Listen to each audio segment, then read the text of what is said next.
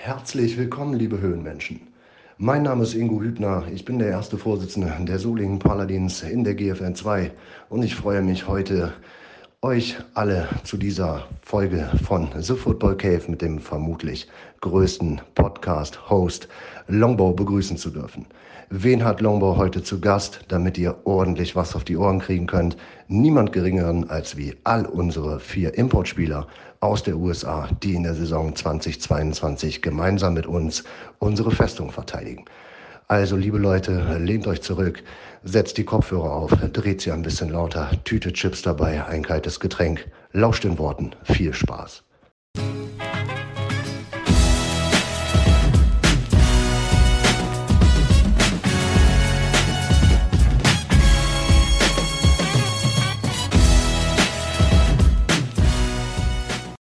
To import.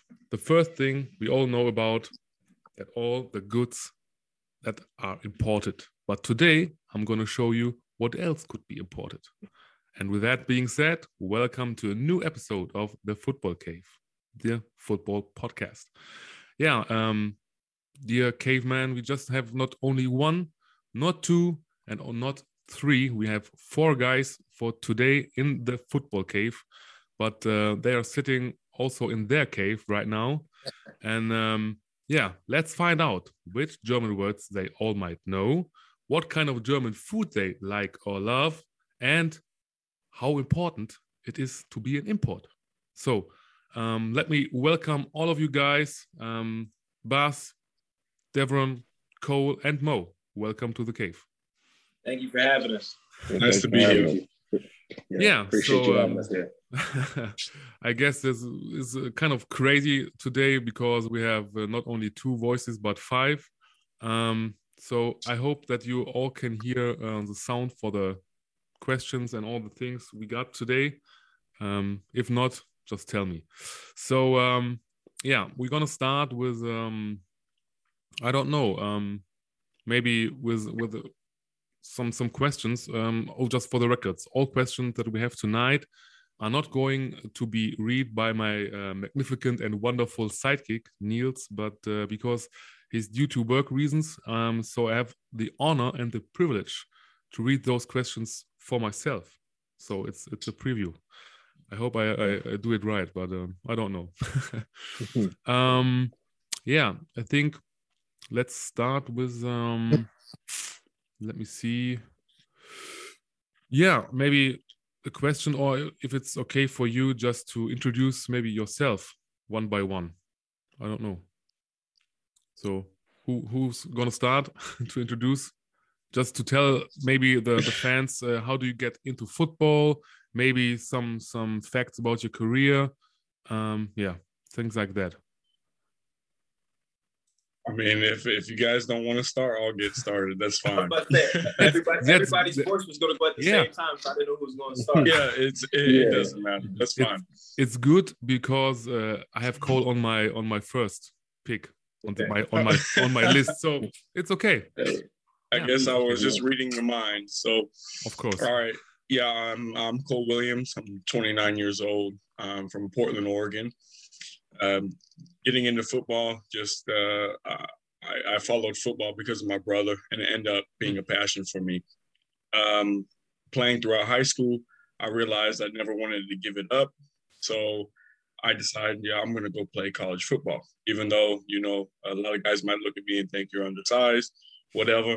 Didn't care. It's more of a heart thing. So. Uh, I went to junior college in California at College of the Siskiyous for two and a half years. And I transferred to Dixie State University, which at the time was a Division two school. Um, and after that, I transferred to um, University of St. Mary in Kansas, and that's mm-hmm. an NAIA school. And my senior year, um, I became a small college All American at receiver, and I led the entire country in receiving. Mm-hmm. Um, after that, you know, I didn't really have too much of a desire to play in the NFL, CFL, you know, just because of size reasons and stuff like that. You know, it's just it's it's competition, you know. Um, so it wasn't really on my books, really. So I guess the next best thing was coaching, and mm-hmm. I tested that out for a little bit in Kansas. Mm-hmm. And mm-hmm. I just told myself, I'm, I'm too young for this. I don't want to just start coaching now. I want to still play a bit. And uh, I had heard about uh, playing in Europe and how great people, how, how great it was for people and the experiences that they had. And so I said, why not? They told me about Euro players mm-hmm. and got on Euro players. And not too long after, I had a few different contracts and I ended up coming to Germany in 2017 and I never really left. of course, and and and you're married too to a German uh, girl, I guess. Right. Okay, Correct. so the first or the biggest question I I, I know um, for the elephant in the room, um, how good is your German? I know about it, or do, I, do, I hear about yeah, it. Do you want? Do I have to start speaking German? Do you want me to? I don't know. Soll ich denn Deutsch sprechen oder was? Sehr gerne. also, ich kann ein bisschen, aber nicht zu viel, ne? Ja, also, it's, it's good. It sounds good. Ja, bei bestimmten Themen kann ich okay. auch Deutsch. Um, the important thing uh, to to learn in German is the swear words. I uh, swear. I swear. That's, that's the uh, most important thing. That's the and, first uh, thing that always comes, no matter of course, what. everyone, everyone's got to Germany learn swear words. I don't know why, but it is what it is. Uh, so one thing um, I have to tell you is so if you want to say some swear words, uh, I'm prepared because um, I've got this one here. So ah, no gotcha. problem. gotcha, gotcha, so if you want to say um, things like, "Oh, Langfeld, you you know, because I mean, that's also the next question I have to you, Cole. Because why sure. Langenfeld? Why? Why did you coach for Langenfeld? Um, because yeah, it, have all that rivalry. So yeah, it, it, it all comes together uh, into one story for me, I guess. Okay. Um, and when I came to Germany in 2017, I was with the Remscheid Amboss. Mm. 2017 and 2018, I was there two seasons. And in my second season, Karsten Schumacher, our assistant offensive coordinator, mm-hmm. came over and he was coaching for us. And I think at some point he was offensive coordinator there too, as well. Um, and we had some quarterback problems, and he ended up having to play quarterback. And we just had we created a bond with each other. We were just drawing plays in the sand in Remscheid, and we were just having a heck of a time. So um, after that season, we had a really bad season in 2018. He said, Hey, I'm going to go um, to another team. I'm probably going to go to Langenfeld because he, he, played for some years there. And he just asked me, Do, Would you like to come? I said, I'm not playing here in Remscheid anymore. Yeah, let's go. And so uh, it was just a second stop in my journey. And so I went to Langenfeld and I uh, just kind of got tagged along with with Karsten, and that's a little bit of how I end up how I ended up in Solingen as well. Um, but we won't get to that part yet. okay. But the best decision to play for Solingen. Ask ask yeah. Mo. It's it's the best decision in your life. the best place to be. Yeah. If not if not NFL, I guess GFL too. so um, easy. Of course so uh, yeah, okay. Um, and and you also played for the Assindia Cardinals, so Essen, uh, sure. not not the food, but the the city. Yeah. Um, and uh, how did you get into that special teams coordinator thing? So, um, just so yeah, I, I can answer that question pretty easily. So when I went, went to Essen, um, we just didn't have a special teams coordinator. They were looking for one, looking for one, looking for one, mm-hmm. and they just couldn't find anybody of quality. And I offered up my services to the team. I said, if nobody's going to do it, I just don't. I don't want to have a bunch of other people doing one job because then it's just not going to be good. I can mm-hmm. tell you right now, I will do a better job than that. So I took it upon myself um, because I had already uh, been integrated with uh, player coach roles in the past, um, especially in Remscheid and, and Langenfeld. So um, it was just a, another step of res- responsibility, I guess you could say. And, uh, you know, it's been a learning process along the way for, for myself as well. But um, uh, I, I, I, really like the challenge. I really do. Mm-hmm. And it, it, it helps me understand football even that much more. So, okay. And uh, you played uh, quarterback or wide receiver before? That's I've played. I've played out here in Germany, wide receiver, running back, and mm. corner. Okay, a little so, bit safety too as well. And and you think that that your career in that positions maybe helped you out to create some good and also some some trick plays for the special teams coordinator?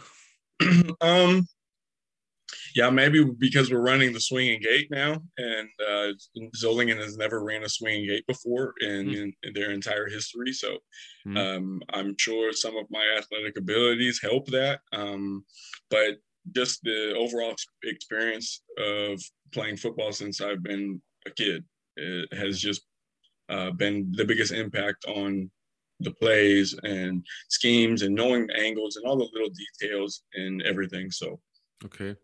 And uh, there's only one thing uh, I have to to ask you as a special teams coordinator, because yeah. uh, some of my guests before uh, he's head coach in uh, Stuttgart, uh, also GFL two, but in the south, um, and he's um, yelling a catchphrase. Um, maybe I, I, just want to print on the shirt because he just said, um, "We try to kick the fat guy."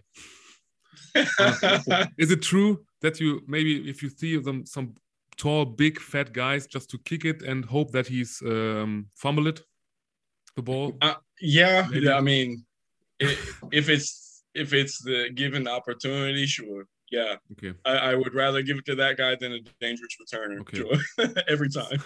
So uh, maybe for you, Mo, uh, have I ever told you that um, when I active I was an active player um, in the O line that I just grabbed the ball for five yards? Yes, yes. yeah, last season. Yeah. It, it, feels like, you know, in my mind, it feels like I'm running. But in real yeah. life, it was, I don't know, slow motion. Because if, if a fat guy tries to run, no, only five, only five yards. but that's another story. um, yeah. So who's next? Maybe. I know what, who's who's number two on my list, but I don't want to say that. I'll go. I'll go next. Oh, okay. Good. Unless you want somebody else to go. I'll to you. No, go ahead, man. Yeah. right, You're so, the one. Second time uh, um, All Pro football cave. uh, yeah. Thanks for having me back again. Like I said before, um, I'm Mo Harris. For those that don't know, um, running back here for the Paladins. Um, so I played high school football in New Jersey, Overbrook. Um, say like Cole said, I was undersized as well, but I, I had a passion for football, so I didn't want to give it up. Um, so I went to play Division three at Castleton University, um, where I was all conference um, for three three seasons. A um, couple records I, I, I broke, and I had a chance after that, after I graduated, to work out for a CFL team. I played in the spring league, couple All Star games um, just try to get my name out there so I could try to play somewhere else.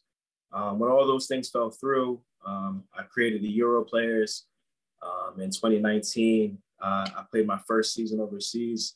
I played in, in, France, and then now I'm back in Germany for my second year. I was here last year as well. So, and uh, actually uh, over 1,000 yards in this season. Yeah. So the number one in in that uh, yeah. Yeah, yeah, number one, res- respectively, right now. So one. maybe because of your your legs, or maybe of, of a good uh, blocking the uh, O line. Uh, it's always credit to the O line. Um, okay. The big guys up front, they always make the blocks. They make it easy for me. Um, so, so I'm very grateful for those guys. Exactly. Uh, of course. So if, if they're listening, shout out to the O line. Uh, I couldn't yeah. do it without the guys. So I'm very grateful. That that will be uh, on, on at the end of the the, the podcast. So greetings. Um, so what's your favorite, the A gap or the B gap? It, it, it doesn't really matter. okay. I, I no gap. okay. Good. Um, yeah. And um, the next one, maybe. So you just got two other guys. oh, I'll, I'll, I'll, go next. okay. No problem. So uh, I'm Basiru Joe linebacker here. Uh, I'm from Long Island, New York. Is it echoing? I feel like it's echoing. What? Echoing in my headphones. It was oh. echoing in my headphones. Yeah, but I, I, can hear you clearly, so okay. everyone. No problem. No. Yeah. So, so like I said, um, Boss Basiru Joe, we go by Boss, uh, from Long Island, New York. Um, I grew up playing basketball actually. Uh, hmm. In New York, we play a lot of basketball. I didn't start playing football until around seventh, eighth grade, which is later in the States. Um, my mom didn't want me to play. Um, around then, you know, eighth grade, started out playing, liked it, and just wanted to keep going. I didn't think I was going to go to college for football. Uh, I ended up doing so. Um, I went to four schools. So uh, I went NAIA out of, out of, high school to a school called Edward Waters College. Redshirted there. Took some time off. Mm-hmm. Went to Nassau Community College, um, where we had a terrible season. We went one and eight. Um, from Nassau, I left there, went to California, and uh, was first team All California at a school called uh, Allen Hancock College. Uh, we won a conference championship, um, and um, the tackles holder there uh, for tackles in the game for 20. Uh, so I ended up getting a scholarship going to uh, my four year at a school called East Central University. Played there. It was a great experience. Loved it. Um, we didn't really win too many games, but it was it was a tough conference to play in. I played a lot against played against a lot of uh, tough competition. Learned a lot. Um, and after that, I ended up getting hurt my senior year. Uh, I was still all conference mm-hmm. with only playing five games. Um, hurt my ankle. That was 2019. COVID happened. I ended up just taking time off, working. Uh, I was a corrections officer. Uh, did that for about a year on different jobs. And um, Ingo and ended up reaching out to me. What is this? I'll say, obviously, m- months ago, reached out to me, and I, I, just was, it was a no brainer for me to be able to play again um, after COVID and getting hurt. And mm-hmm.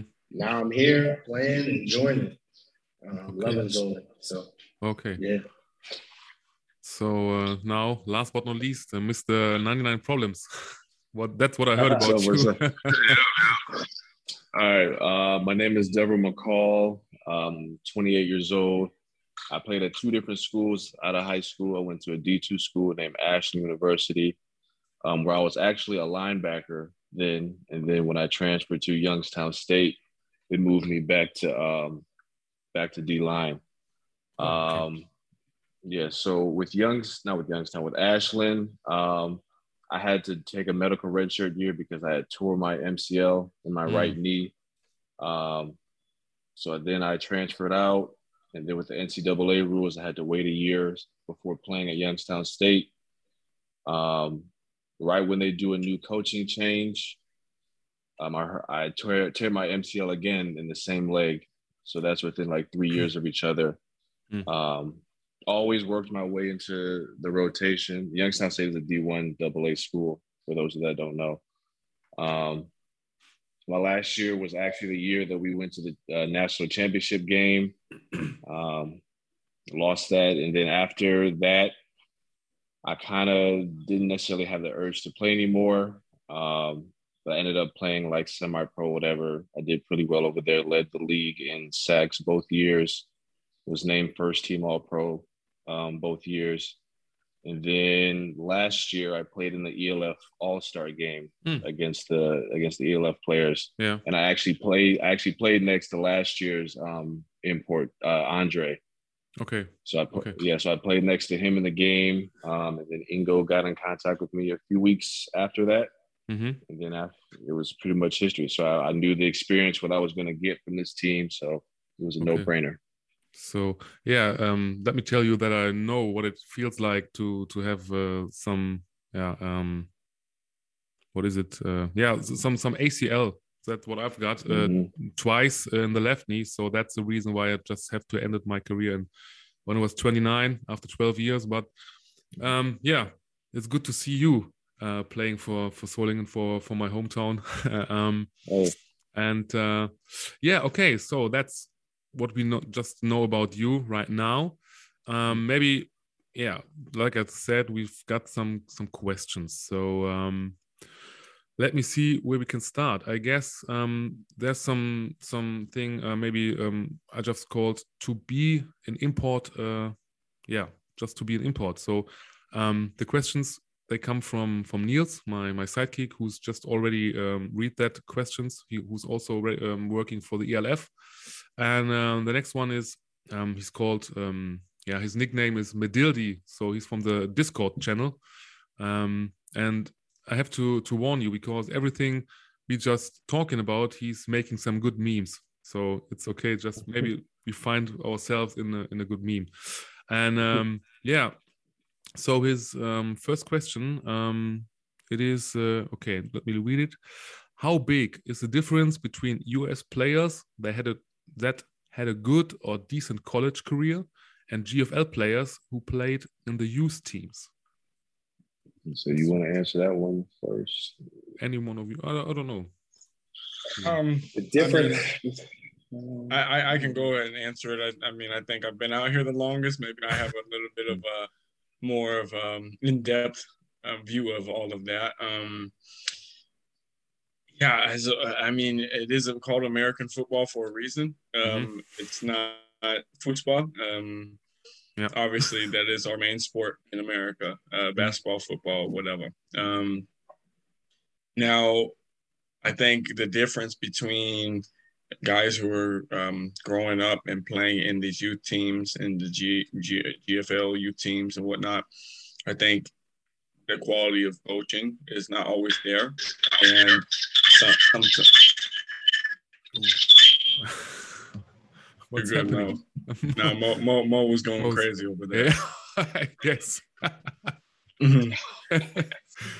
and um, so that uh, so I think some of the some of the times they're not led the right way, but uh, but sometimes I, I think a lot of guys come out with very good instincts, mm-hmm. and um, you can get some really really good talent in Germany. Um, I mean, from my own experience, um, and just knowledge of overseas football, Germany is uh, the best league in Europe. I mean, the, well, the best country in football in Europe. So you're going to have some playmakers for sure. But if you if you compare the overall talent from the U.S. to Germany, it's it, there's no discussion. Okay. So um, yeah, next question maybe also for Medildi. Um, how big is the gap between the German teams and the college teams? And is this gap getting smaller since the football boom in Germany? Um, question for that question. Um, you said the differences between the German teams and the college teams. Are you talking about the German like U19 teams or the German senior teams compared to college? Um, I guess you mean the the German senior teams. So yeah. It's all right. So if you're going to compare like the the German U19 to American colleges, it's it's a lot different because in American colleges you're going to have weight rooms, uh, strength coaches, all types of staff built around that school and a culture built around that school, where its culture is still built around the U19, but they're not going to have the same facilities as a whole university where for example, some of these Texas universities are getting hundreds of millions of dollars poured into these universities um, to make that that um, that football team succeed. So I would say that's the biggest difference. You're still going to have a culture, like for example, from uh, a team I heard about out here is like a Schwäbisch Hall. They have a great uh, U19 program and a, a great program there. Maybe you could compare that one of the best teams there compared to like a college. But with college, hundreds of millions of dollars are being poured into these schools. I would say the money um, is going to be the difference and the facilities. Okay. Yeah. Uh, to, to piggyback off that, he's just saying that in the states we have more resources given to mm. to our athletes. Mm. Um, yeah. Football is connected to a school, so like you said, the money is there the backing is there. So here it's kind of connected to a city. And if the city doesn't really support the, the team, then the team doesn't have anything. That's Regardless right. if the city uh, supports the team in the states, the school is still backing them, so they still have thousands of people at the game. They still get money and stuff like that. So the mm, resources yeah. are a little bit different. Okay. Exactly. So, um, um, that's um, another question from from Adili. So, uh, what do you think is the standing of import players? Do your teammates see you as a competitor with guaranteed starting spots, or as a good reinforcement for the team? Um, I feel like I feel like that depends on each player. Each player is a little bit different, but I feel like um, all of us collectively understand our role on the team. Mm-hmm. Um, whether we're a starter or not, we're here to compete. Um, so we have receivers, we have running backs, we have D line, we have linebackers, and they all want to play just as bad as us, you know. So we we can't let our guard down and think, oh, just because I'm American, I'm going to play. That's not how it works. The best man is going to play no matter what. We only put 11 on the field. So we uh we come in here to work hard and and to earn our spot and make mm-hmm. sure that you know the money that they were paying they're paying us is is being used, you know, properly. Of course. Good. Uh, anyone else? Maybe. so. I mean, with just kind of piggybacking off off of that, um, like I said, you kind of have to understand your role. Like, yeah, mm-hmm. you're an American. You come in here, you're expected to to make plays. You're expected to make be a difference maker, but you're also expected to kind of help uh, build up that team as well. So not only be a good player, but be have a good character. Um, being able to spread your knowledge because it's about growing the sport over here in Germany as well too. So you kind of have like that unwritten role of mm. when you're an American or an import over here of what you're supposed to do. So okay, um, so um, yeah, the next one is uh, to be an import uh, in Solingen. So um, and the question from Niels is. Uh, what is your favorite place in Solingen? Do you stay around in your free time or do you prefer going to the bigger cities like Cologne or Düsseldorf? or Langenfeld? nine, nine, nine, okay. okay. Oh, you know some German words. Nine. We're getting there. Um, uh, it just depends on like you know, like you were he was asking what places we like to go, like uh, food places. I guess you could say I'm a big Döner guy. Döner yeah. is life for me, and same for Dev. Yeah, and we're always going to this place. I can't even think of the name of it, but it has a red carpet, uh, literally red carpet in front of the Döner place. so I'll call it. I'll Just call for it you. red carpet Döner. Okay. So uh, that's my favorite place to go to eat in in Zoling. Um, if not in Zoling, I like to go to Cologne. Uh, it's it's nice, good vibe there. Um, that church that's there is, is is pretty nice to see. But in Zoling, the red carpet Döner. It wins right. every time. Anyone else? Maybe. So I have to have some time to to search for some meme I want to show you. No, but just piggyback that red carpet Döner spot. That's definitely mm. a spot. Um, I'm trying to think. There are other places here that we've been that we. uh I can't think of the name. Yes, yes, that pizza. Oh, and uh, really right up the street from here. This place called Pizzeria. De, De Paradiso. Yeah, Pizza Paradiso. Okay. Yeah. Okay. Carmelo. yeah. Shout out to Carmelo if you ever listen to this. Yes, oh, that, that's that's a good uh, dinner dinner shop uh, in, in near you. So in uh, near um, yeah in Solingenwald. That's where you live. Mm-hmm. So um, it's called uh, what is it? I don't know what's that what its name, but um, uh, I don't know, but it's good.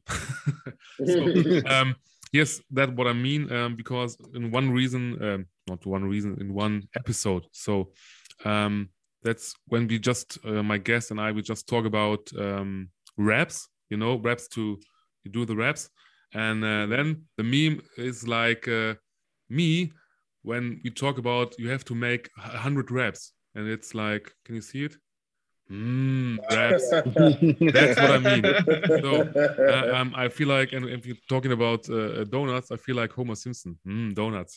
so yeah, that's that's what happened. Um, okay, so um, what we've got here? Oh, uh, it's Niels again, and he's uh, just asking, what is everyday life like for an import player in the global metropolis of Solingen. Mm-hmm. I'm out on this one again. Okay. From uh, Essen to Solingen. Jim. So what is it? the metropolis. We have we have everything. We have an airport. We have uh, oh we have um, what do we have? No, we have no airport. but it's, it's, a good it's a good city. We have knives. We have spoons. We have uh, yeah like like bridges. That's that's high enough. We have some. Where I live here is um, you know maybe you know Schlossburg. It's up over here. So yeah anything you, you love about Solingen, maybe? Just to live here and not the not fresh just, air. Right, the fresh air, the peace. no, like for real, we're being serious. Like like the air quality is different from back home and over okay. here. Okay. oh, okay. Sounds good. Um, so maybe that also a question: How do you describe to your friends and family where you currently live? maybe in, in just a few words. What if your mom dad or everyone some friends ask you hey what is Solingen where do you live? What are you tell them I, I tell them not too far from Frankfurt. Okay. That's that's true. That's true. Yeah. That's what I say. Okay peaceful and calm Hmm. All right, different uh different change of pace of living. A good change of pace of living. Okay. I, I guess it's you, just different. but but but I guess you have to you have to tell that, oh? Is is Ingo saying that you have to tell that maybe? No. Are you under no, pressure? No. Okay. You're free. Okay. You're free. Okay. Okay. Nine. okay. Nine. Maybe maybe Ingo said, "Don't talk to the white guy." That's me. Hello. Um, okay, some fun. Um, yeah. So let me have a look uh, on the next question. Um, yeah. Oh, we just talk about food. Uh, so uh, is there any kind of maybe only pizza and döner or donuts? You just uh, maybe like you got to put schnitzel on there too. Ah, of course, yeah. of course, yes. Um, don't eat a döner that is um, less than three fifty. It, okay. it won't be very good. okay. that'll be at least four or five euros, at least. So okay, here's here's another question. So um, it says, uh, yeah, beer, sausages, bread, or döner. Some things might be better in Germany, what would be a thing you may never be able to eat or drink again in the US without thinking, damn, that's much better in Germany? Maybe beer. beer. Yeah, I don't beer. Yeah, I don't. Drink, I don't drink beer. I don't drink beer at home, but out here I, I do. Okay, yeah. that's good. Agreed. So, uh, Agreed. And and Mo and his schnitzel maybe. of course. Yeah yeah. So or maybe Cole you, you just live so so many years now in germany. Is, is there anything good on on food or or maybe some coffee some some soft drink some beer or maybe anything that you would say okay never again in the states of course. Um i think most of this most of the food products here are a lot better. Uh, okay. just the quality of the everything is so much better. Hmm. um now, what I do miss from the States is I have to play the contrary on this. I do miss Mexican food. oh, okay. because yeah. that, you don't have that here. It's, of it's course. Uh, yeah. non-existent here in Germany. yeah, yeah, we have, we have um, uh, Chinese and things like that. Yeah, but you cannot find good Mexican food no, now. No. Um, uh, what what else would it be? Um, and just portion sizes. I mean, when you go to restaurants and stuff, you don't you don't get the portion sizes here as what you would in the states. Okay. You know, you have overloaded plates in the states. And that's yeah. what you go yeah. there for. You know, but, of course. Um, yeah, that's overall, that's what missing for me too. For big guys, we, have, we yeah. So I need a big plate. So yeah, you know, you could you could go to a buffet in the United States yeah. for 10 euros or I mean $10. Mm. Maybe it's different now, 10, 12, 14. But here you're paying at least 20, at least 20. Of course, yeah yeah so i don't know it's a little different but um, i would say food products drink products here mm-hmm. um, mm-hmm. they just they just have a different kind of refreshment to them, and um, you can taste the quality. I would say, in my opinion. So I love the beer here. Um, sausages is uh, that's just that's just uh, that's just that's just that's just what they do here. You know, that's that is part of German culture, and so you won't get that in the states. Kind glizzy. And and and and what was uh what was the last one? Beer, sausages, and what? Uh, oh, I just canceled the question. okay. Then, oh, it was bread. Bread. Yeah, bread. Oh, bread. Oh, yeah. Um, that's the other thing is bakeries out here. We do not mm. have oh. small time mm-hmm. bakeries in the mm-hmm. states, and you, you have a, ah. well, maybe uh, it's a little well, different. Maybe where y'all are from. Where y'all are from. New York. But hey, hey. when I'm a, but I'm a, but in general, that is just. Yeah. What they do out here. That okay. Germans, Germans love their bread. They have a bakery on every corner, yeah. and eh, I mean that's something that you won't find in the states at all. So um, I think in those three categories, what you said, Germany is beating the United States. Good. Uh, so there's another question. So uh, yeah, some question maybe for Cole or maybe for, for all of you. One thing that I don't understand: why peanut butter and marmalade? Why? And then why? Even or, but not both. Tastes good. Hey, really? Try but it. it. But it make, of course not. I'm just losing weight. I don't want to. One bread with that, and that's it. All my weight. yeah. Okay. So uh, it, it is delicious. You said. Okay. Hmm. Yeah. Okay. I trust uh, you. Okay. Yeah, there's a actually since I've been here, I've had a few Germans say that to me, like, "Oh, there's no way I would never do it." I said, okay. "Try it." So I made them okay. try it, and they, okay. "Oh, it is the best thing ever." I will, I'm I'm gonna eat this every day now. Okay. okay. so maybe we can uh, make a deal. So it's on the records right now. Um, I'm just yeah, trying to uh, to uh, start uh, my my weight with in kilos uh, 176, I guess. Mm-hmm. Now I'm 22 less. Uh, mm-hmm. even do more 20 kilos. We just met, and you made me some bread with peanut butter and marmalade. Sounds good. Okay, I bring the beer. You bring uh, you bring the food, and Mo bring the girls. I didn't say that, did I? I did. and I don't cut it off. No, no, no. Um, okay, let's get back to business, I guess. Okay, what have we here in common? Um, oh yeah, of course. I don't want to forget those questions. Maybe uh, some about the jobs. Maybe uh, what is everyone, yeah, of you working at? Maybe if not playing football or maybe have some training? Um, so like I don't know if you remember last year, but I told you I was going back to school to get my master's degree. Oh, mm-hmm. uh, so, so, I'm halfway done that. After this season, I'll go back and I'll finish that. Okay. So um, I'm working part time as a strength and conditioning coach at uh, my uh, Castle University where I was before. So I'm mm-hmm. there working, helping, helping the teams out. So that's what I do. Okay. When, when I'm Anyone else? Oh, yeah. So so back home, I'm uh, I'm a certified personal trainer and mm. I'm a mobility specialist. So I work with people who um who are coming off of injuries or coming out of mm. surgeries, um, who get like they who want the range of motion back and help with uh, the flexibility. Um, me, like I told you before, I was a former corrections officer in the uh, jail for youth. Mm-hmm. Um, so I was working with kids who had all types of different um, serious charges, um, just helping to mentor them, get them back on track.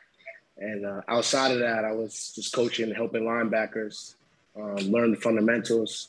And I'm looking to go into a high school um, and coach coach linebackers, coach different positions, mm-hmm. keep learning about the game as well as mentor uh, youth.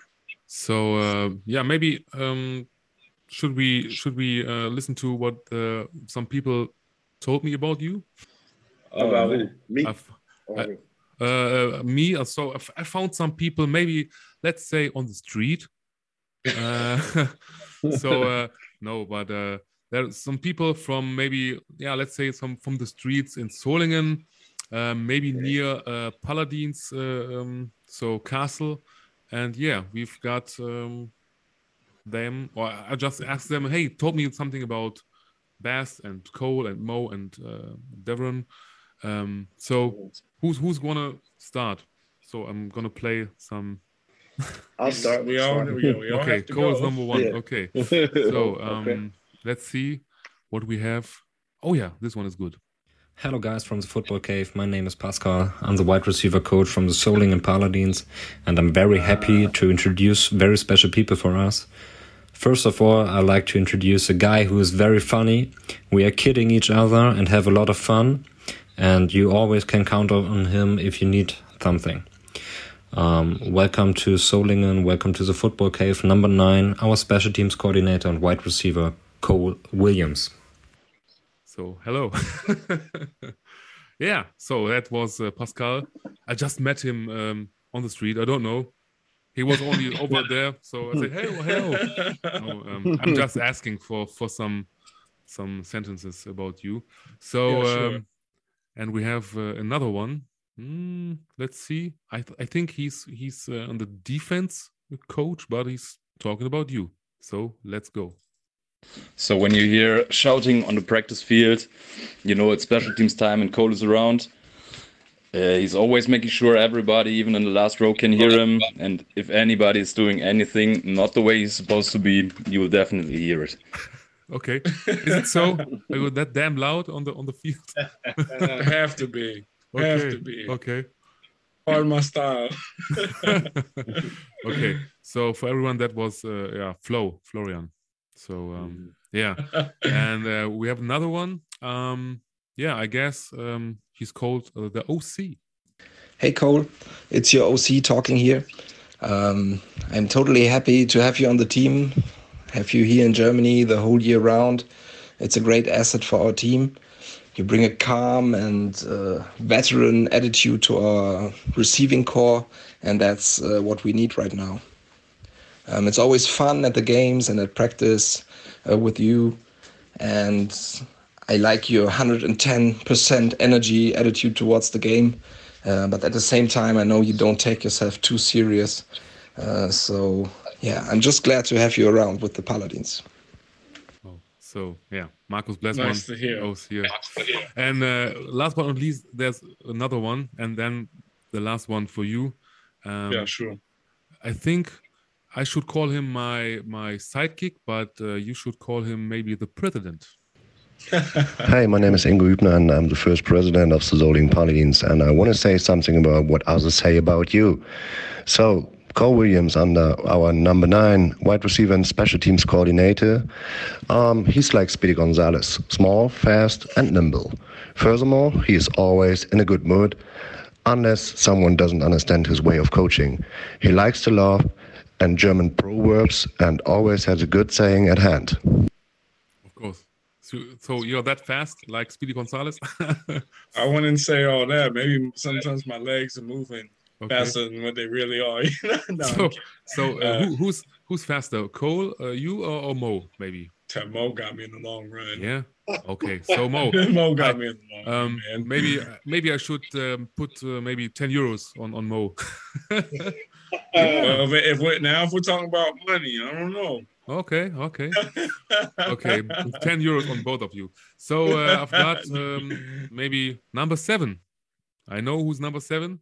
You all know. So Bas, uh, that's for you. And um, Sir, sir. of course. Ah, okay. Here we go. Um, yeah, we start with uh, Pascal, I guess. The next player, he's a very special player for me. He's a very, very good person. I never met a person like him before. He's Mr. Happy. He's Mr. No Bad Mood. He's a vocals player on and off the field. He's a statistic leader from the Paladins defense. I'm so proud to know a person like him.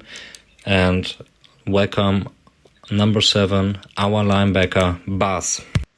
Number Okay. seven. Number seven. Yeah, Yeah. of course.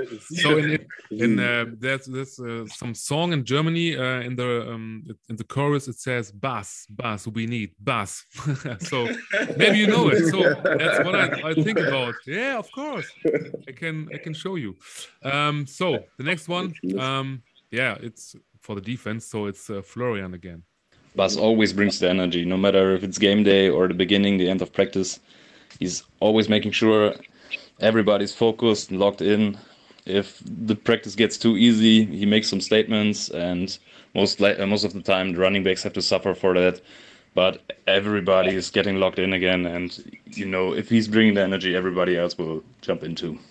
Okay, so uh, I, if, it sounds like good when you say uh, focus, like a German. focus. yeah, you have to be focused. Okay. Um, so, and the last but not least, uh, of course, the president again. Ha.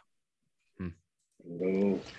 Basiru Jobe, hashtag seven, uh, better known than Bas, uh, our linebacker also from the States.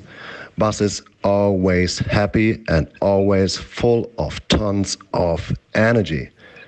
He loves his YouTube video before the game day, and I think actually always captivates everyone on the field and off the field, and is a machine on the field.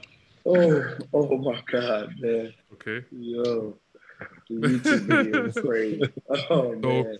Um, yeah, Bas, it's for you because I found it. Uh, the, the song is called Wir brauchen Bass. So we need bass, ah. and it's uh, uh-huh. the the um, the one who yeah just make the the song uh, he's called Das Bo and my name is Longbo so maybe Das Bo hmm? I don't know but that's, that's what it is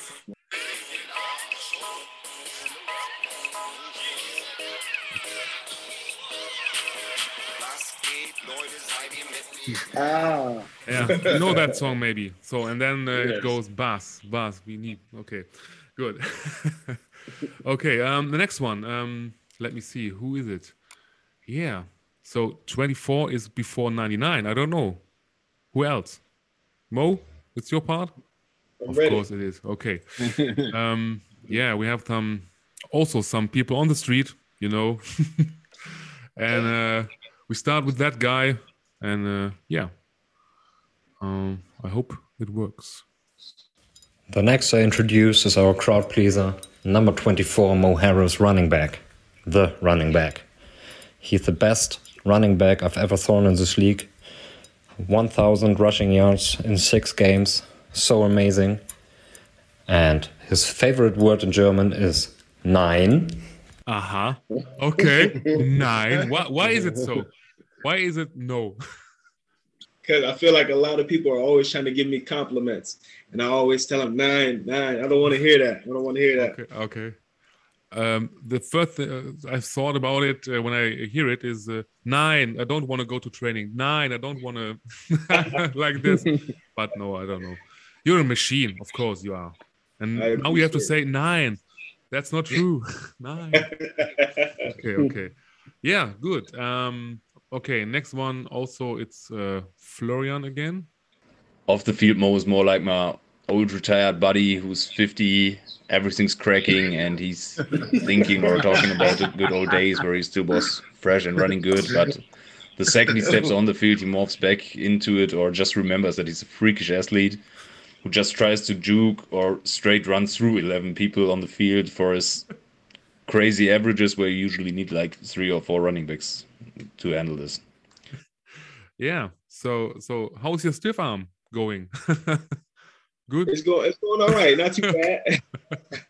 okay. So, what do you think? How many people uh, be needed to to stop you? Maybe. uh, I don't know. They, they would have to change change the rules of football. Okay. They okay. So the whole dimension. Okay. Exactly. Crazy. Maybe Bas is going to stop you. Maybe because he had nine. Nine. okay. Here we go. Okay. oh my goodness. Okay. So uh, before that, going crazy. Uh, let me see. Okay, here we have uh, yeah the OC again, Marcus. Hey Mo, it's your OC talking here.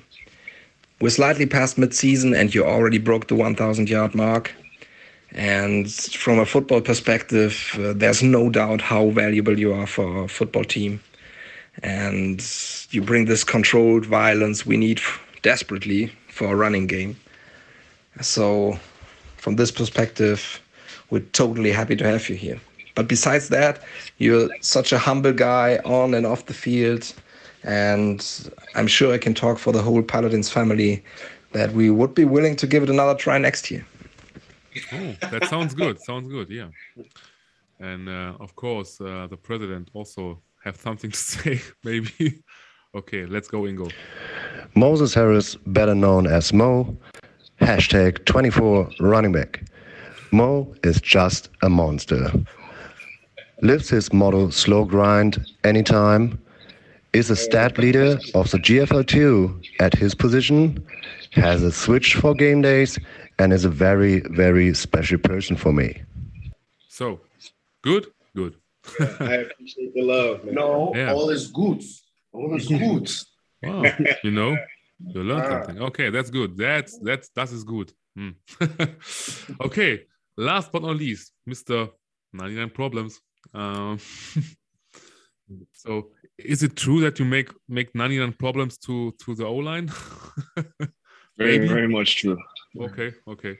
So uh, yeah, and we start with uh, Pascal again. So let's see. Last but not least, we have a very, very cool and relaxed guy. He's like the calm before the storm.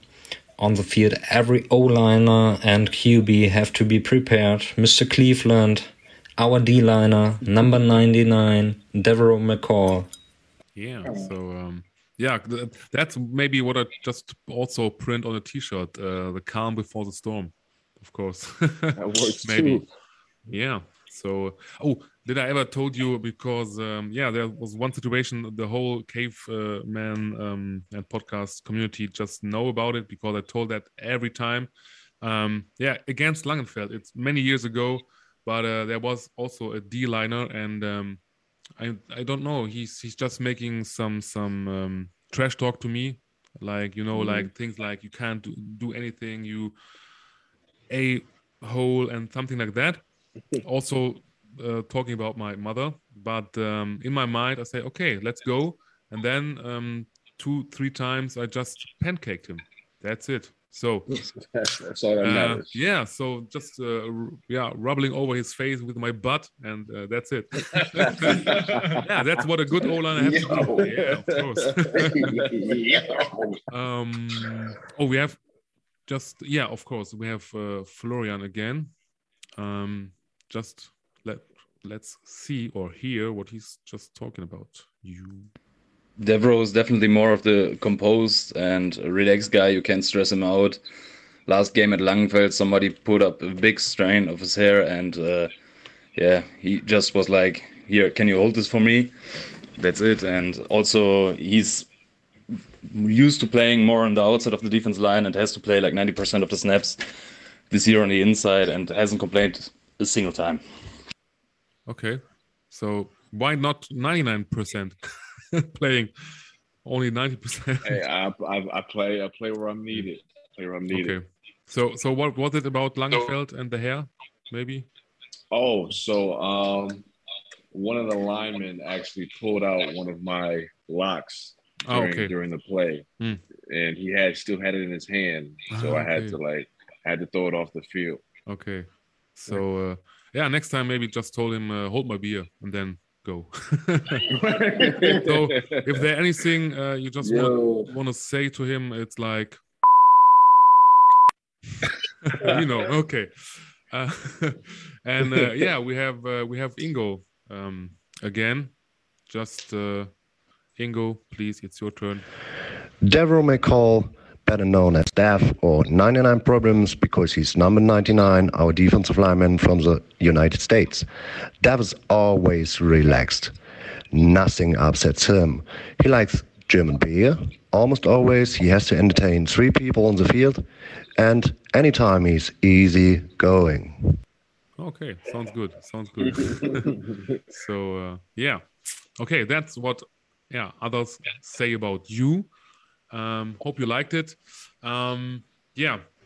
So uh, let's come to a part uh, when you just look back on your actual career right now. Um, would you do everything the same again, or maybe change something in your career? Maybe.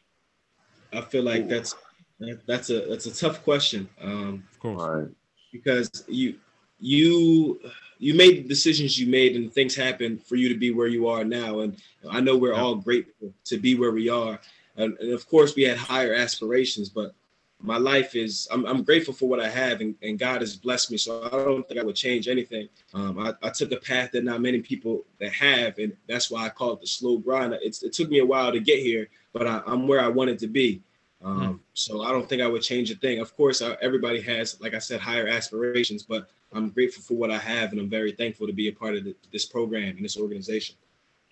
Yeah, I wouldn't. Um, I would like to say I want to do things differently, but at this retrospect, I, I don't think I would because it kind of molded me into who I am outside of football. Just some of the experience that I had to go through to even get to this point.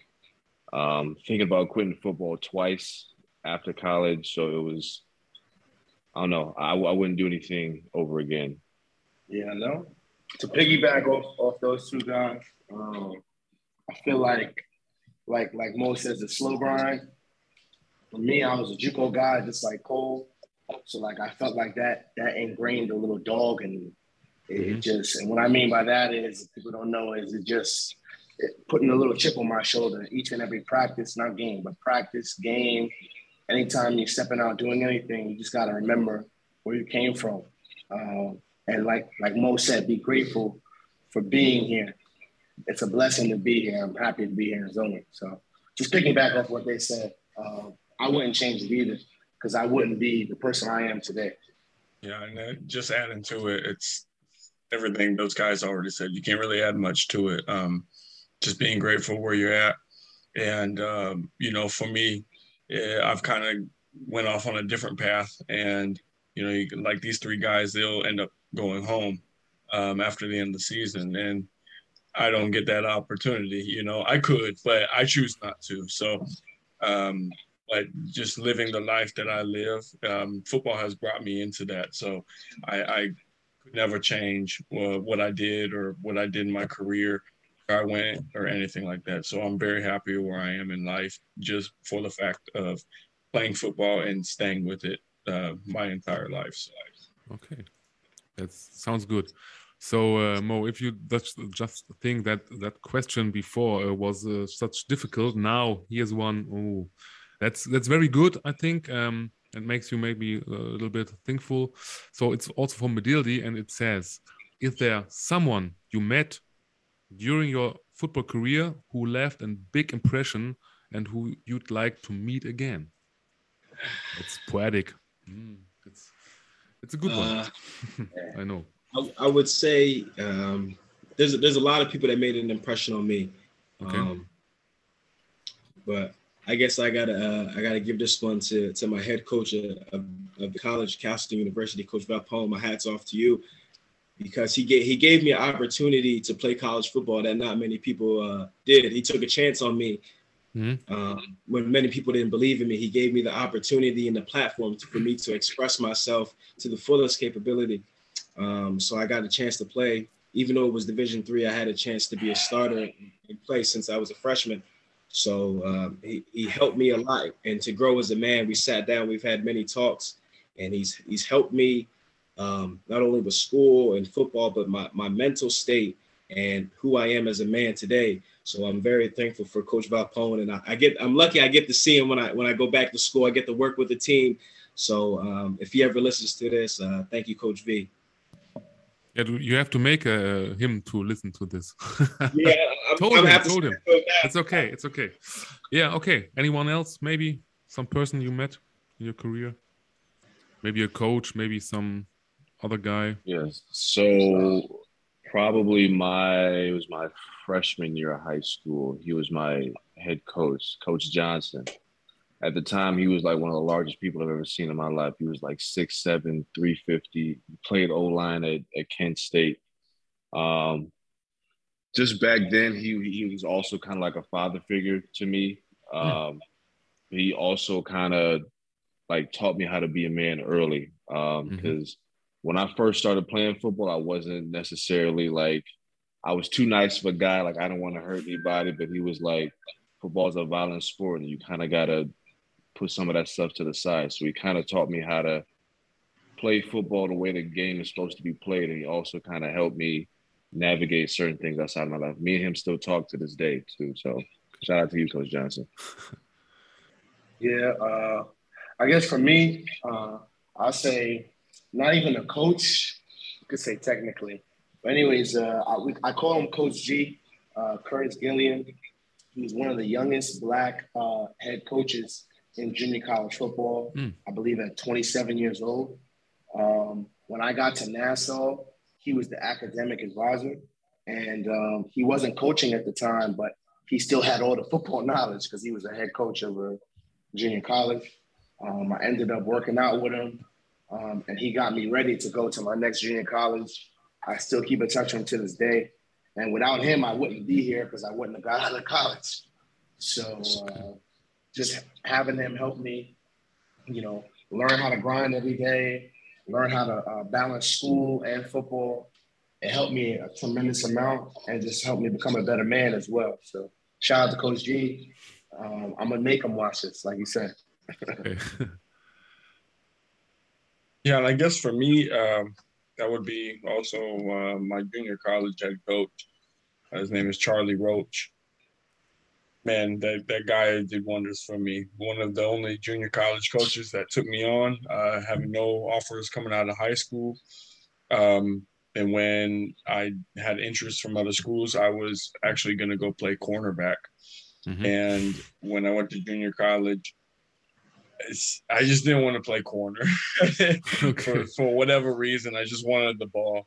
So um, you know, I went to junior college and he gave me the chance to uh, play on the offensive side of the ball, and uh, he believed in me and put me in put me in a role uh, in the offense that I could succeed in, and uh, ended up being all conference doing that. And it was, you know, it was it, it, these other two guys, Dev and uh, Mo, don't know, but you know, when you go to a junior college, it's two years you don't get a scholarship out of junior college. It's done for you. Mm. Um, and so your head coach plays a big role into putting you on to the next level.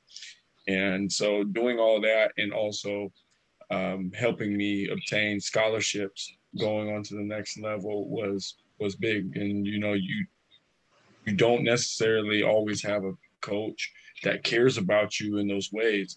Um, and really believe in you, you know. So in, in some sense, he was somewhat of a fatherly figure. So um, shout out to him for you know believing in me, letting me do what I wanted to do, and helping me um, create that path in in order for me to do what I wanted to do. Okay. And uh, yeah, can I, can I, do one more before we move on? Ooh, ooh. Go ahead. Uh, I have another coach, uh, Coach Otis. Uh, he was the lineman coach at Overbrook High School. Um, and he was just like my mentor since the day we met. Um, he was able to to elevate my game and push me. And when all else failed, I know I could rely on him. He was he was like a father away from home for me. Um, so no matter what I needed, or I could always call him, and I'm very grateful. We're still in contact to this day. So I'm hmm. gonna make him for this. I just wanted to give him his flowers. Uh, Coach Otis, I appreciate you and your love. Good one. Okay. So uh, yeah, a question maybe: um, What has been the best moment of your career so far? You have one? Maybe some some yeah, yeah, old games, or maybe some. Yeah. Go ahead, boss. You got it. Go ahead.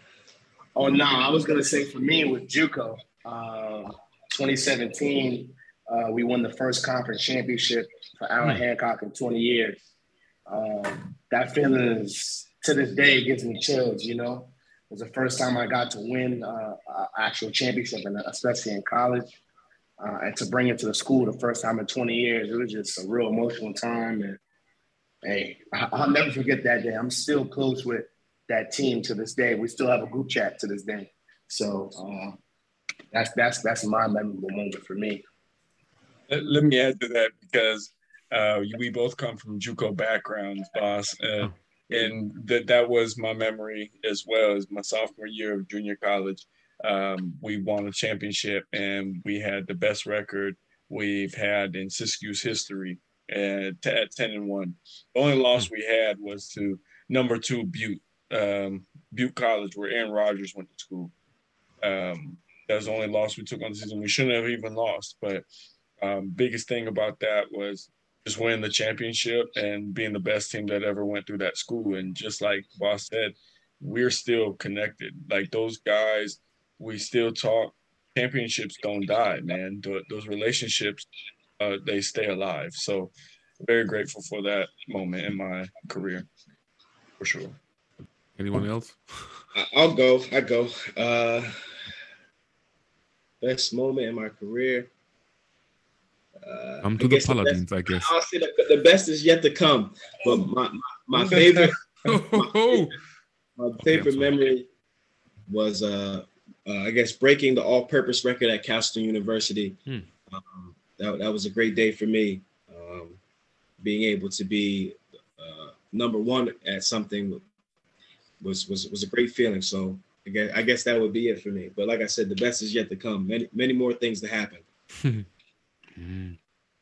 yeah, so I'm kind of this kind of the same boat with with Mo in terms of uh, having the best yet to come. But I guess the um, one for me would probably be that championship game in 2016, that national championship game in 2016. We didn't win the game, but like during that season, we had went through so much um, adversity, just getting there and then making a last minute play to even get to the championship game. But um, just being in that type of environment, feeling that type of that type of pressure, is something that I kind of thrived on. So it was it was that was definitely a moment for me. Mm-hmm. Okay. Good one. Um, so let me check.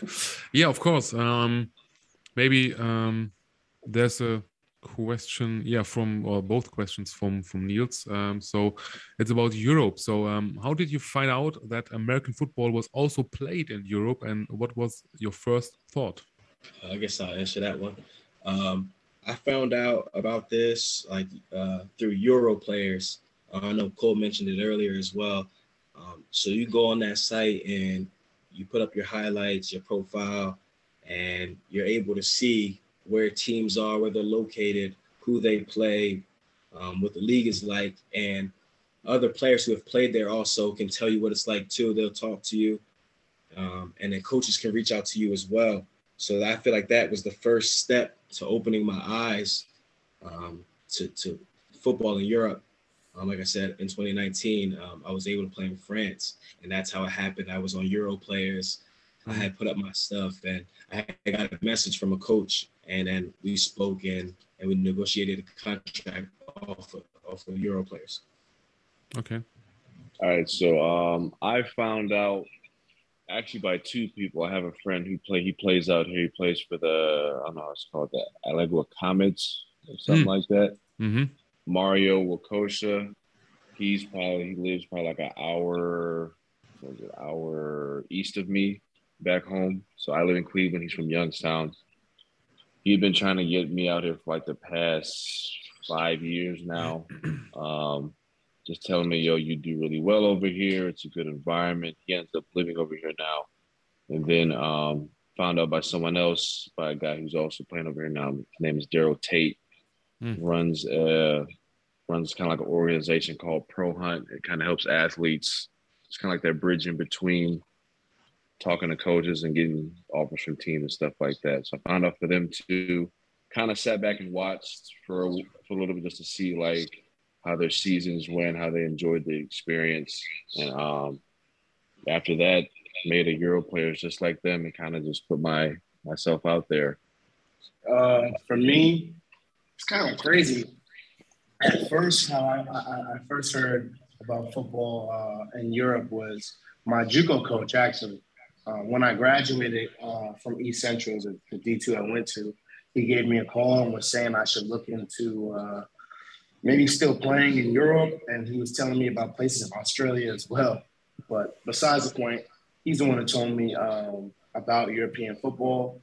Obviously, I took the time off and then um, got it. Ingo got in contact with me, and uh, I'm here. But I first heard about it from my JUCO coach, and then really after a while, just doing some research, looking into it, and um, seeing that it's, it's, competitive out here and, and, dudes can ball in Europe. Yeah, and for me, um, it was actually my head coach, uh, my last school in Kansas. He uh, coached for the Bergamo Lions in Italy.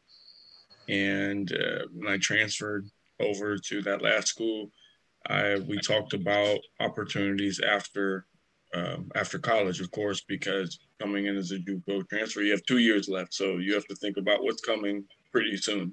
Mm-hmm. And uh, you know, that I always had, I always thought about playing overseas if there was opportunity, and uh, um, he didn't really help me um, make that happen, but I dug into it. You know, I thought, okay, he, this guy coached over there. Why can't I go play? And I dug into it and uh, found some guys that they all they all basically point you in the direction of Euro players. And that's where okay. it all starts. so I guess we have everyone. Yeah. Um. So the first time I hear about Europe was. Uh... no, I'm kidding. I'm just kidding.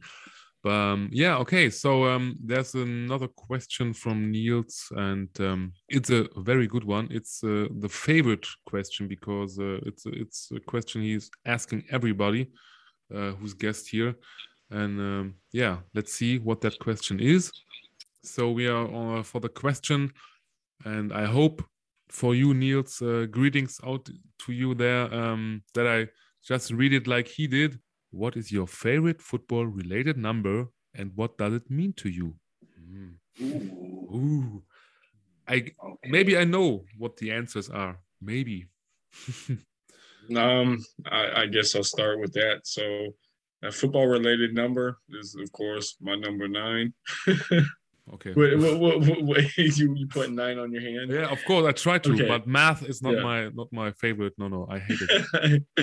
yeah, so number nine is uh, my favorite number, and what it means to me is pretty much everything.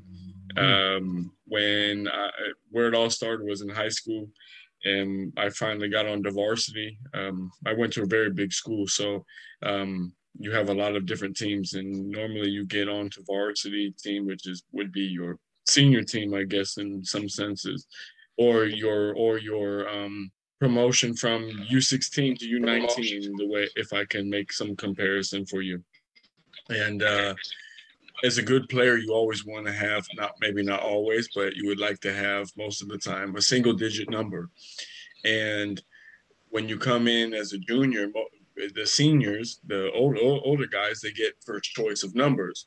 So it doesn't matter if they're good or who's better or what, they get the choice. And um, luckily, when I when I got onto varsity, uh, there was one single digit number left, and that was number nine. And I said, I'm taking it okay. because I'm I'm the best here. I just had that I just had that chip on my shoulder, and so okay. ever since then I ran with it, and uh, I've had that number basically my entire career.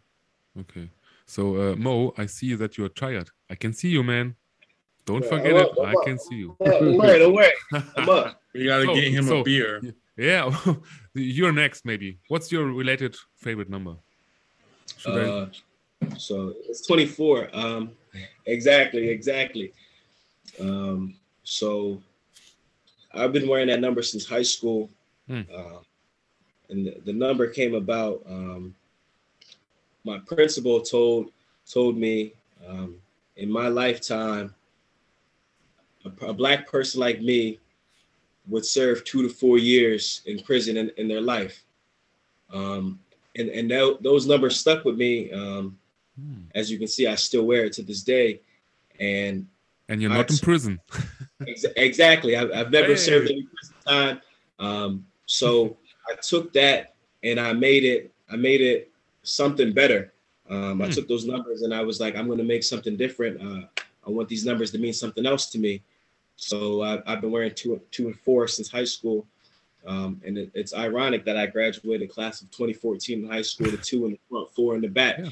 So the two and the four have always been around for me. Um, so yeah, I've, I've been wearing it ever since. Okay. So left. Um, I'll go next, but it's funny. Mine isn't isn't Zeven. No. Um, it's no. Uh, it, it's actually 14, and uh, so I'm like I, I told you guys, I'm from Long Island, New York. I'm from a town called North Babylon, New York. Uh, and North Babylon produced a lot of running backs actually. So our head coach Terry Manning, he's been there for about like I think almost 30 years now. And his brother was killed in a drunk driving crash. So he would always give out to uh, our varsity players number 14. That's the number his brother wore. Mm. And uh, for me, it was big because everybody in North Bath, North as you call it, North Bath, would always want to get 14 because it's given to the best player, either running back or linebacker. So since I was young, I always wanted to have that number, um, just to just to prove that I was I was a good player. Um, so Jason Gwaltney, he, at, at, the time, I think it was 2005, whatever it was, he was the number two running back in the country. He wore that number. All the guys out of North Babylon wore, wore that number. And uh, it's just a symbol of where I come from. So that's why 14 is stuck with me. All right. So mine also isn't a, the number I'm wearing. So mine is actually 52. Mm-hmm. Pretty much like my favorite player growing up was Ray Lewis. Like even oh. though like I didn't play linebacker, I played linebacker, but I ended up switching to DE. Um, I liked his style of play. Of course, um, I liked the energy he brought, and then I wore 52 for about two years, and I kind of had the most success mm-hmm. in my football career wearing that number. So, yeah. So the biggest dog in the doghouse, I guess. yeah, of much. course. Oh, he's yeah, a big one. Um, Good. Now we come um, to to the GFL two, of course. And uh, Niels got the question: What were your expectations? Yeah, of course, expectations when you decided to go to the GFL two. Com- coming back, uh, so I played here last year, as you know, but coming back, um, I wasn't happy with the season I had last year, so I decided I would come back, and and my goal was, my expectation was to be to be the best back in the league. Um, I didn't care who got signed. I don't care who was brought in. I wanted to be the best, and I wanted to leave my name in history. And I want them mm. to be mm. like when they th- talk about GFL two and two, 2022. I want them to say Mo was the best player to play in this league. So uh, I came back to make sure that that I put that stamp on on the league this year. Okay, so uh, let me ask you. Uh, when is it the time when you just receive the golden key from the from Solingen. Maybe. Yeah. I, I, don't know. Hopefully, hopefully Ingo will give me the key to the city okay. maybe okay. this season. Okay, wonderful. I'll be there. Next, uh, I'll say for me because this is my first pro season, so all the other guys here have played a couple years um, before, so I really didn't know what to expect. Um, I just expected to just come out here and just work. Really, I didn't care who was in front of me. Like like Mo said, who was signed, whatever it was. Mm-hmm. Every game, I wanted to make sure I made an impact, and that other team felt my presence. Um, and I'm gonna just continue doing that. So I just expected to just have, just to be able to play football again. That's really what it was for me, being able to play and and and, and to compete against someone again. So just the competing part it's definitely reached my expectations, I guess you say, being able to compete against guys, German or American. And um, a lot of guys in college who I, play, who I played against or played with are out mm-hmm. here. So that's a plus too. So. All right. So for me, um, like he like you mentioned, everyone everyone over here has, has played. Um, so the last two years I've actually played in Brazil, but I knew Germany was like one of the top countries to be like competition wise when it came to to football. So when I played in that ELF All Star game, I kind of saw it for myself. So I was like, well, if I want to compete against better competition, this is kind of where where I need to be. And GFL two is kind of it's kind of met my expectation of where where the competition level it's at. Like it's not it's not sorry at all. Mm. So it's, it's, it's good football. So it's for me. Um, I've been in this league now for a few years or so. I think this is my my third or fourth season in the GFL two. I, I guess third, right? Yeah. okay. I'm losing losing track of the seasons. Um, and as the years go by, it, I'm just wanting to do uh, whatever I need to do to contribute to team success stats don't matter to me so much. You know, I, I would I would play whatever position I need to play, uh, do whatever I need to do, go on any special team I need to go on, whatever it is that helps out the team in order for us to win. that's mm-hmm. what I'm gonna do. And those were my expectations. Those are my expectations going into every season. I mean, there's no better feeling than winning. I could care less about the stats. If we win, you know, you have bragging rights. So um, that's all that matters to me is winning. Okay, good. Oh, uh, the, the words bragging rights. That's uh, what I hear. Um, the last time I hear it was about WWE. so I'm just um, okay. Um, yeah, talking about seasons or the season, uh, maybe how how is the current season going so far from your point of view? Uh, actually, so what do you think about that season right now? Maybe uh, current season is what you're saying, right? Yeah, yeah. It, we, um, we, can we can improve a lot. That's all I'm gonna yeah. say. Okay. Yeah. yeah. Look, at, at, the end of the day in life, right, you're gonna have up and ups and downs in life, and, and, and it's like, how do you deal with adversity, right? So right now, as a team, we're dealing with adversity. We gotta pick each other up, mm-hmm. and we, we we gotta find some way to get some wins. Um, so we're going through adversity right now. So Obviously, no one wants to uh, to lose, but it's a part of the game. It's part of the game, and we, like I said, we just gotta pick each other up keep going, keep getting better, and find whatever way we need to get W. Um. So, oh yeah, what do you think is maybe the strongest opponent this season? Of that course, maybe Paderborn, maybe. Langenfeld. No, of course. I don't know. Like Langenfeld, we we we, we hung with them. Hmm. I'll say Langenfeld or Paderborn. They have two good backs. Um, so I'll okay, say, yeah. say yeah. Yeah. So uh, about Langenfeld, um, let me say there's some some player maybe he's he's playing a center position, um, and he's he's uh, working in the in the firm. Um, yeah, my wife is working for. I guess his name. I don't know his name right now.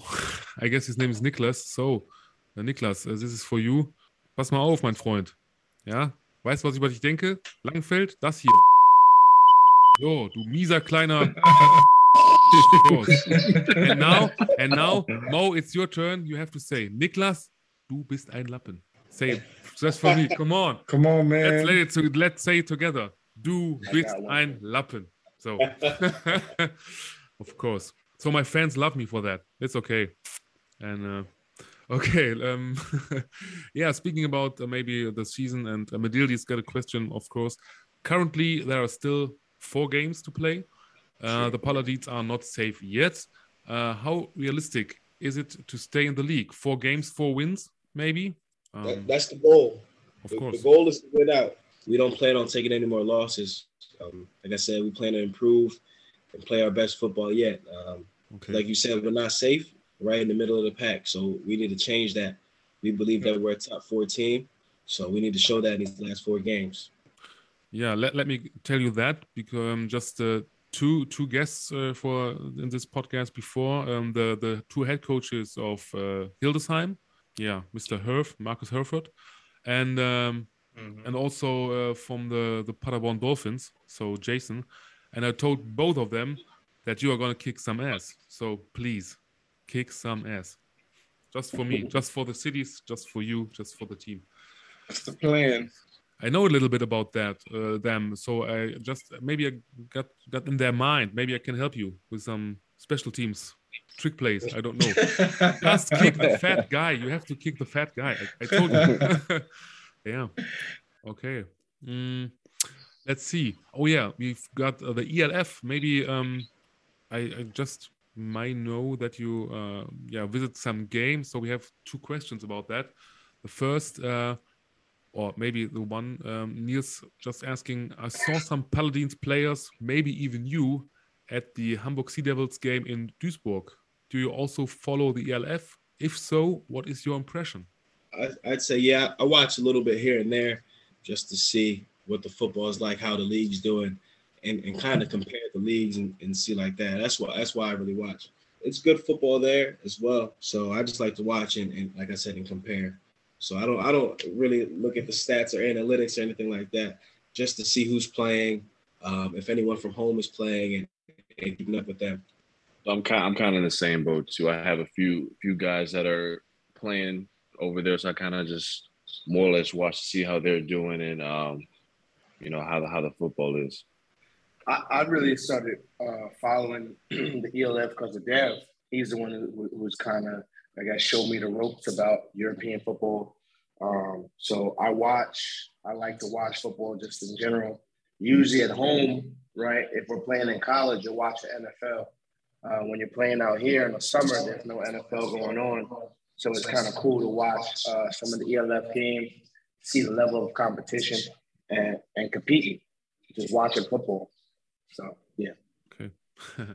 I would say watching the games, there's a different level of competitiveness. Uh, I can't really say how much more it is than our league. Uh, obviously, I've not played in the ELF. Um, but um, especially with the Cologne and Dusseldorf team, I know a number of German guys, as I've been out here for uh, a few different years. You know, I know a number of those guys. I like to watch them. Uh, those former teammates that I had. So, uh, like to see how they're doing, how they're playing, and uh, yeah, that's that's the biggest reason why I watch. Just see the guys that I know and see that they're doing well on the field.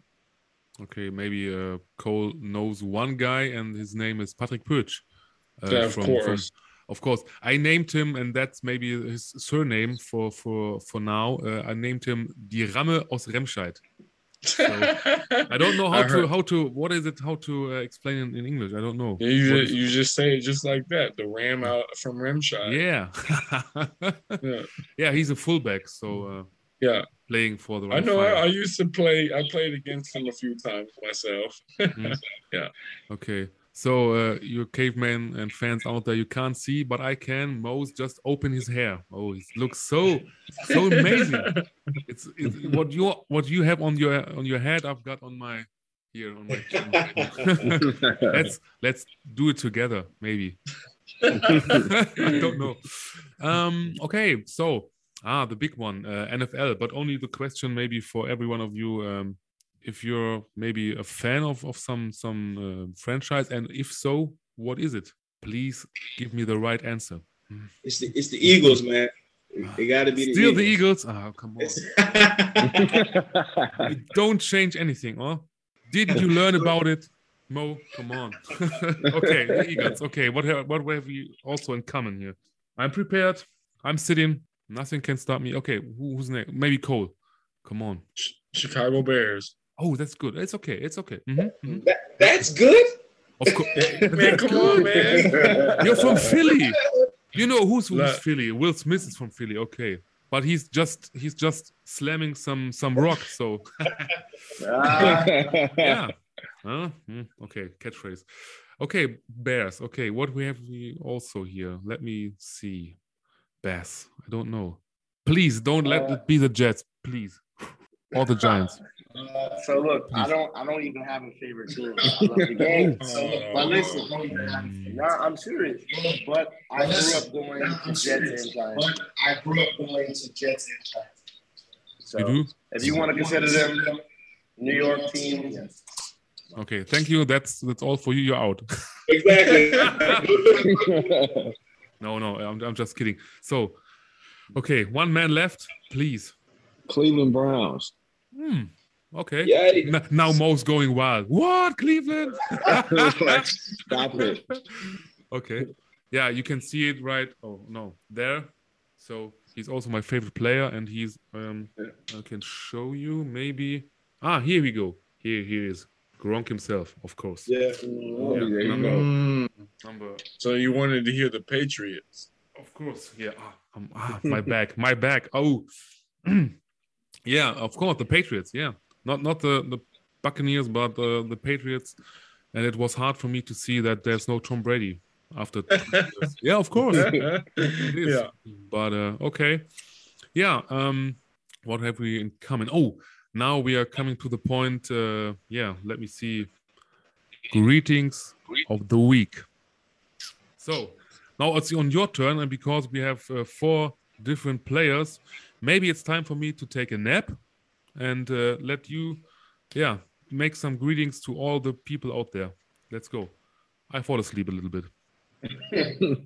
I, I, guess I'll go first then. Uh, so, like I said, shout out Coach Otis. the Castleton staff, everybody up there playing football, all my guys up there, my family in Jersey, of course, the Harris fam, my slow grind fam. I guess I'm gonna shout out the guys that I played with last year. I know they're gonna listen to this as well. Trey, Bobby, Noah, the top art.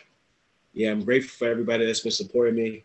Everybody that, you know I'm saying, from the 856 609. Y'all know we we rocking together, man. And I appreciate y'all. Thanks for the love and the support. Uh, I guess I'll go next. Mm-hmm. if y'all, if y'all want me to keep going, I'll, I'll keep Mo, going, man. Mo, no, no, no. first, first, first, Mo, you just slapping around the whole time. I don't know who's you, who you're gonna slap, but uh, then I'm, I'm answering with uh, "Long live four two six five nine Solingen." So.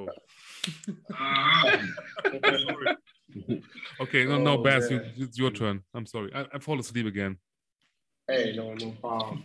Um, greetings or give, giving a shout out to just all my, my friends and family back home in New York.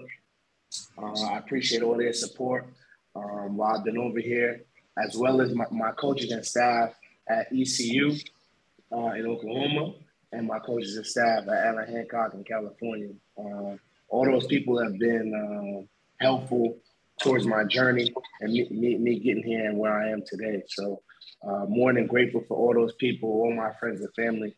Love and respect always. Gotta keep it real short.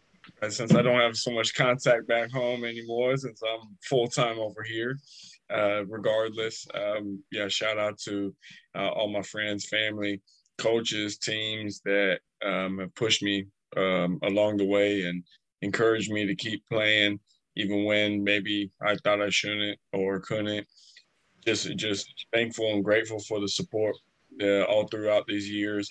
I think I'm going on year six, no seven now, uh, being overseas. So yeah, just just grateful for all the love and support that I've had throughout my time, and uh, keep, keep it up, and uh, keep, I'll keep this career running a little bit longer. Chicago is missing you. they need some help. All right. So for me, just same thing. Just shout out all my friends and family back home that uh, continue to watch the games every time I send them the links. Everyone with uh, in the Pro Hunt fam, thank you for for helping me get out here. Um, everybody that I play with and with the Canton Pit Bulls, I know y'all gonna watch this, so shout out to y'all for uh for helping me kind of be the player that I am. It's always always great hearing from y'all. People I played back with Youngstown, they know what it took for me to get here too. So just shout out to everyone who's who's believed in me up until this point. Okay. So oh, it's my turn. Uh, so after my power nap, um, I wake up. Okay. Um, yeah. My greetings uh, to my coaches. Uh, so uh, Nicole and Stefan, uh, who are my, um, I think my, um, who is it? Food coach? I don't know. Ernährungscoach uh, and uh, yeah, my my um, training coach. So I've got a little gym in of my own uh, in my house here. So yeah, just losing about 22 kilos right now. Um, the next 22 is yeah is my, my is my goal, and then um, just go to the gym and yeah maybe become the next O liner. I, I, don't know. Ingo is just uh, try to get me, but uh, yeah. we got to make it happen regardless, right. congratulations. Even you're halfway there. Keep going. Yeah, keep. Thank you, sir. I appreciate. That's what Mo always says. of course, I learned it from you. Yeah. Um. Also, speaking of Ingo, Ingo, uh, my friend, uh, my little, I don't know, sidekick. If I am Batman, he's Robin. But uh, yeah, I, I never ask him that's so serious. Ah, okay. yeah, um, yeah, I'm, I'm a big DC fan. So um, yeah, if I'm Batman, he's Robin. I don't know. I've got a cave. Don't forget it. I've got a cave. I got yeah. a, not not a black car right now, but I just had a black car. Mm-hmm. And I have a sidekick named Ingo, like Robin. But uh, yeah, I have to thank um, Ingo for all the things. Uh, he's making my podcast maybe also great, and I even make it great again. and yeah, of course, maybe um, say thank you to Niels and uh, Medildi for the questions for today. Uh, and also uh, thank you to uh, Malte. Malte is the one who make that shirt and that hoodies. Um, yeah, so that's all for me. And um, yeah, we come to the point, uh, and we have some music. Of course. That's yeah, of I course. Got, please. I got I got to shout out Ingo, Pascal, Coach Flo, uh, Coach Markus. Uh, we appreciate the the kind words that you said about us. Thank you so Definitely. much, and the whole Paladins team. We're grateful for you. Shout out to the old line. Uh, we got a thousand, but the job's not finished yet. Of, of course, I forgot it. Yeah. So uh, Ingo, Markus, Pascal, and uh, Flo, thank you for for the the things you said about the guys. So yeah, plus um, one, plus one. Of course. okay, plus one. Sit down. So, um, yeah. Now we come to uh, the preview of the next episode, and uh, that's new um, because I have some music for that. So, uh, fasten your seatbelts. It, it's going wild. Here we go. that was very fast. Uh, so next time doesn't mean next week. You ask me why? Great that you're asking. Uh, the reasons just simple. I will be on a little vacation trip from Sunday till Wednesday, caused of one of my dogs. He snores a lot, and that's why, yeah, we try to treat him to, with an operation. Um, so um, there will be no episode next week, only because of this one here next Tuesday. Yeah, but I promise you that there will be. Uh, of course, an absolute high decorated and honored guest. So stay tuned and follow this podcast on the social media channels to get the latest news. Yeah, of course. Um, so now we come to yeah the part that we all been not maybe waiting for, but uh, some some farewell, and uh, that's also with some sound. So be sad, please. Don't laugh. Every guest is laughing. So.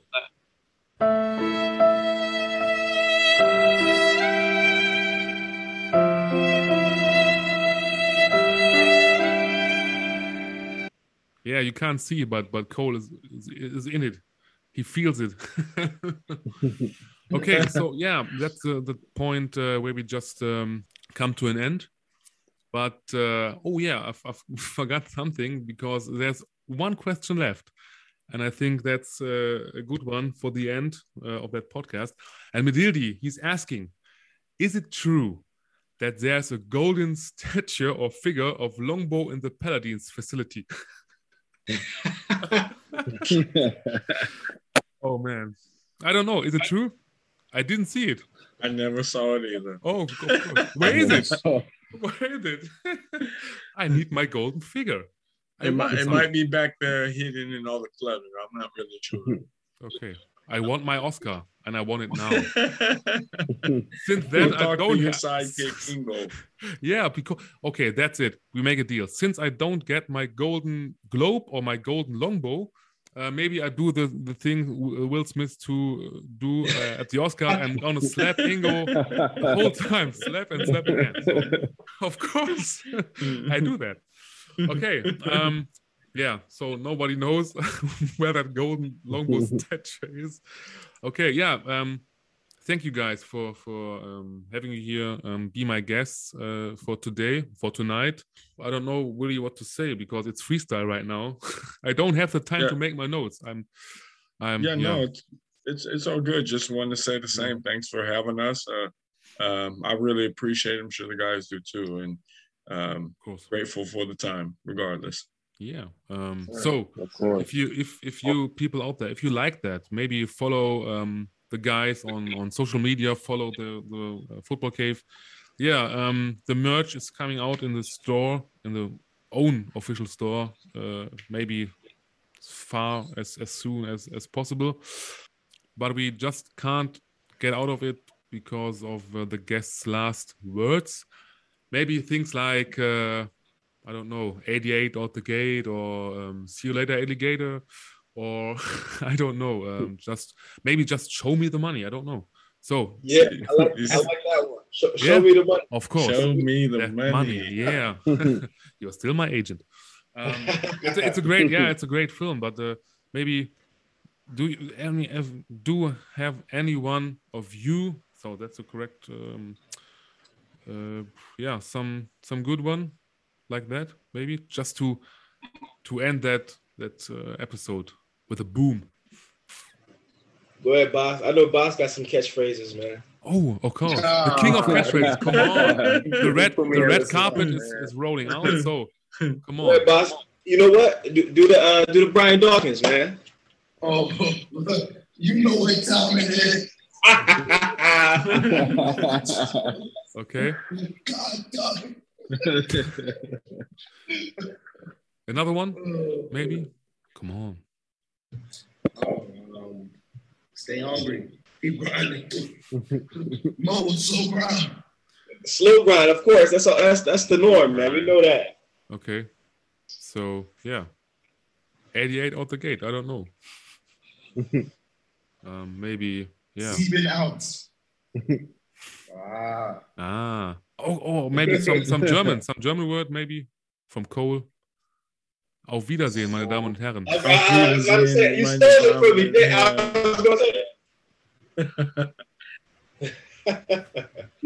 ich weiß nicht. Ich weiß, ich weiß, ich weiß jetzt nicht.